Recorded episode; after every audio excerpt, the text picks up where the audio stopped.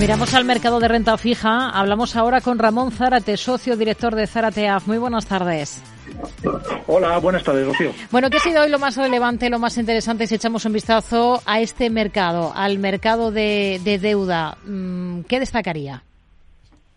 Bueno, semana relativamente tranquila eh, y lo que más podemos destacar es ligeros incrementos eh, de las rentabilidades de los bonos americanos, eh, tanto en el tramo de 10 años como en el tramo de 30 años y se mantienen los diferenciales en el, tramo corto, eh, el plazo corto, es decir, eh, con, con, Europa y en los tramos largos también, y ya lo explicamos.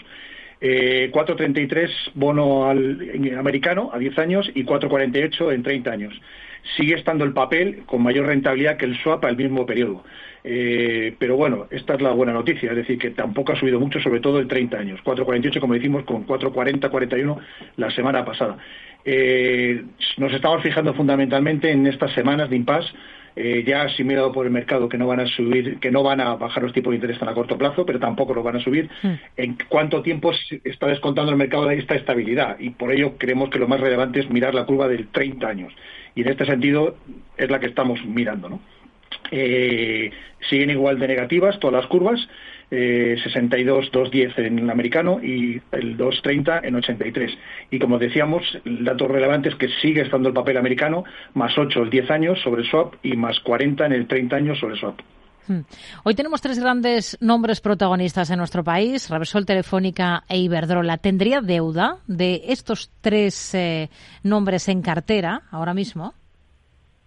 Bueno, los datos, eh, los datos que han dado del equity de las tres eh, compañías, lo único que hacen es, eh, bueno, confirmar de alguna manera su rating actual, que como bien sabemos es de triple B, es decir, investment grade, en el último escalón, podemos decir de alguna manera, aunque con algunos matices, sobre todo por el caso de Iberdrola.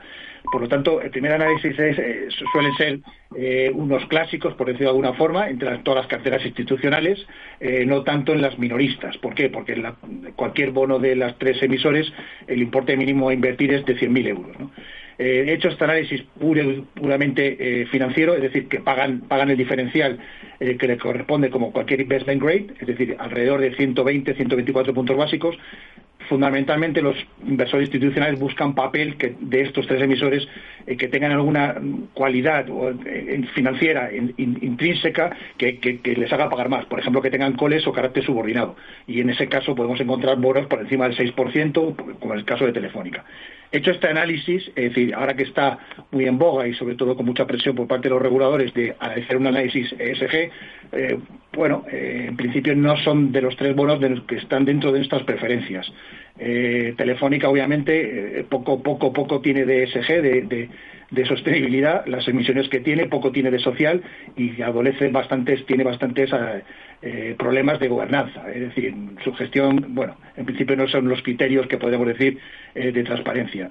Repsol, obviamente, por el subyacente que tiene debajo, criterios, el subyacente nos referimos a su actividad industrial, eh, poco tiene de sostenibilidad, a pesar de que lo intenta vender eh, con bonos de, de transición, que está haciendo el tránsito y en principio tiene que pagar un plus más pero tampoco está dentro de los límites que podríamos llamar ESG. No estamos y además aplicando los tres criterios. Y Iberdrola es el único que se podía salvar porque la mayoría de sus bonos podríamos los que son verdes, es decir, está dentro de las carteras estándar y de las carteras institucionales de bonos verdes y sí, en principio, es decir, esos bonos eh, desde ese punto de vista sí serían recomendables incluso tenerlos en carteras, aunque siempre con los matices que estamos diciendo, que la inversión mínima de 100.000 euros. Hmm. Cajamar ha anunciado la amortización anticipada total de una emisión de cédulas hipotecarias de 750 millones de euros. Estamos hablando de una emisión realizada en 2017. ¿Qué, se busca con este tipo de operaciones de amortización anticipada? Bueno, eh, las cédulas hipotecarias, la única finalidad que tienen para las entidades financieras es utilizarlos como liquidez, es decir, contrapartida para el Banco Central Europeo o el Banco de España en su momento, en su caso. Lo que quiere decir es que tú traigas papel y te da, a cambio de ese papel, un porcentaje. Si es eh, un porcentaje de dinero. Eh, si es deuda pública, da hasta el 100%. Eh, con lo cual le permite a las entidades financieras obtener liquidez de forma muy inmediata. Si son cederas hipotecarias, les da un porcentaje menor. Pero a cambio de qué? De que los activos que respaldan este tipo de títulos, las hipotecarias, son inmuebles y sobre todo inmuebles residenciales. Con lo cual tiene que haber una cierta relación directa y tasada y regulada entre el valor nominal de los títulos que hay, eh, su duración y, los préstamos que la avalan. Lo que quiere decir que si cambia esta relación, como es el caso que probablemente ha pasado con este bono eh, que emitió en 2017, y se producen más amortizaciones, la entidad emisora tiene obligación de reponer al valor original. Es decir, que haya una correlación, como en el, al, inicio, entre el, el, nominal del, del, préstamo y el valor que tienen en su momento y la duración los préstamos que sirven de subyacente. Cuando esto no pasa, el regulador le da opciones de amortizar. Y es, eh, suponemos que en este caso es lo que ha optado, por amortizar entero la emisión. Podría reponerlo con otra emisión, pero al principio es mucho más simple. Eh, hay que recordar que es mucho más simple amortizarla.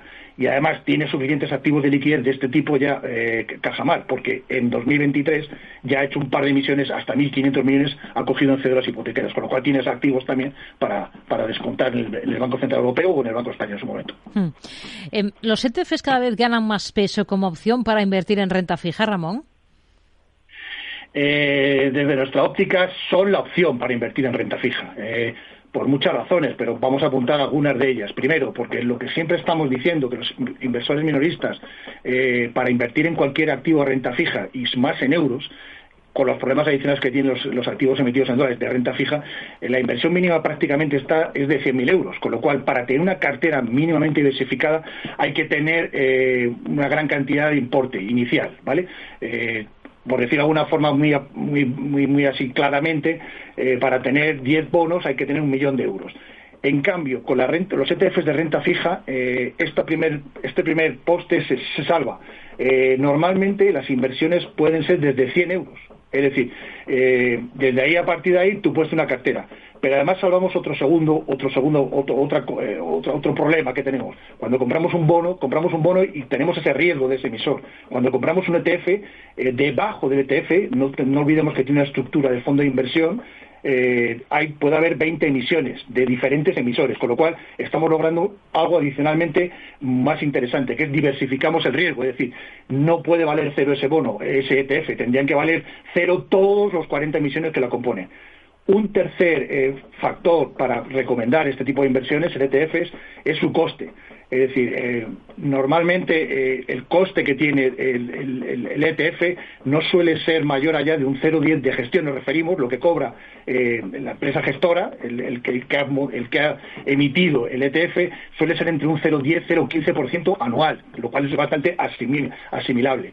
Y por último, liquidez. En los momentos más, eh, más extremos del mercado, cuando, eh, por ejemplo, en el año 2020, cuando la liquidez prácticamente de los mercados de renta fija ha sido casi nula, pero de otros muchos activos también, los de fondos de inversión, ha habido liquidez totalmente, eh, absolutamente todos los días para los ETFs. No olvidemos que se cotizan todos los días, tienen liquidez diaria. Es decir, se compran y se venden como si fueran las acciones, con lo cual estas cuatro características nos hacen ver eh, que el mercado de ETFs no es que es que es el mercado para invertir no solo en el tipo de activos subyacentes de renta fija, sino en general, porque te permite invertir eh, en pequeñas cantidades, por decirlo de alguna forma, eh, a un coste de gestión muy reducido y, con un riesgo muy diversificado, de, tal manera y sabemos y con una liquidez absoluta es, triste, pero hacer comparaciones con otro tipo de activos no sobrepasan estos, estas cuatro características cualquier otro tipo de activo. ¿no?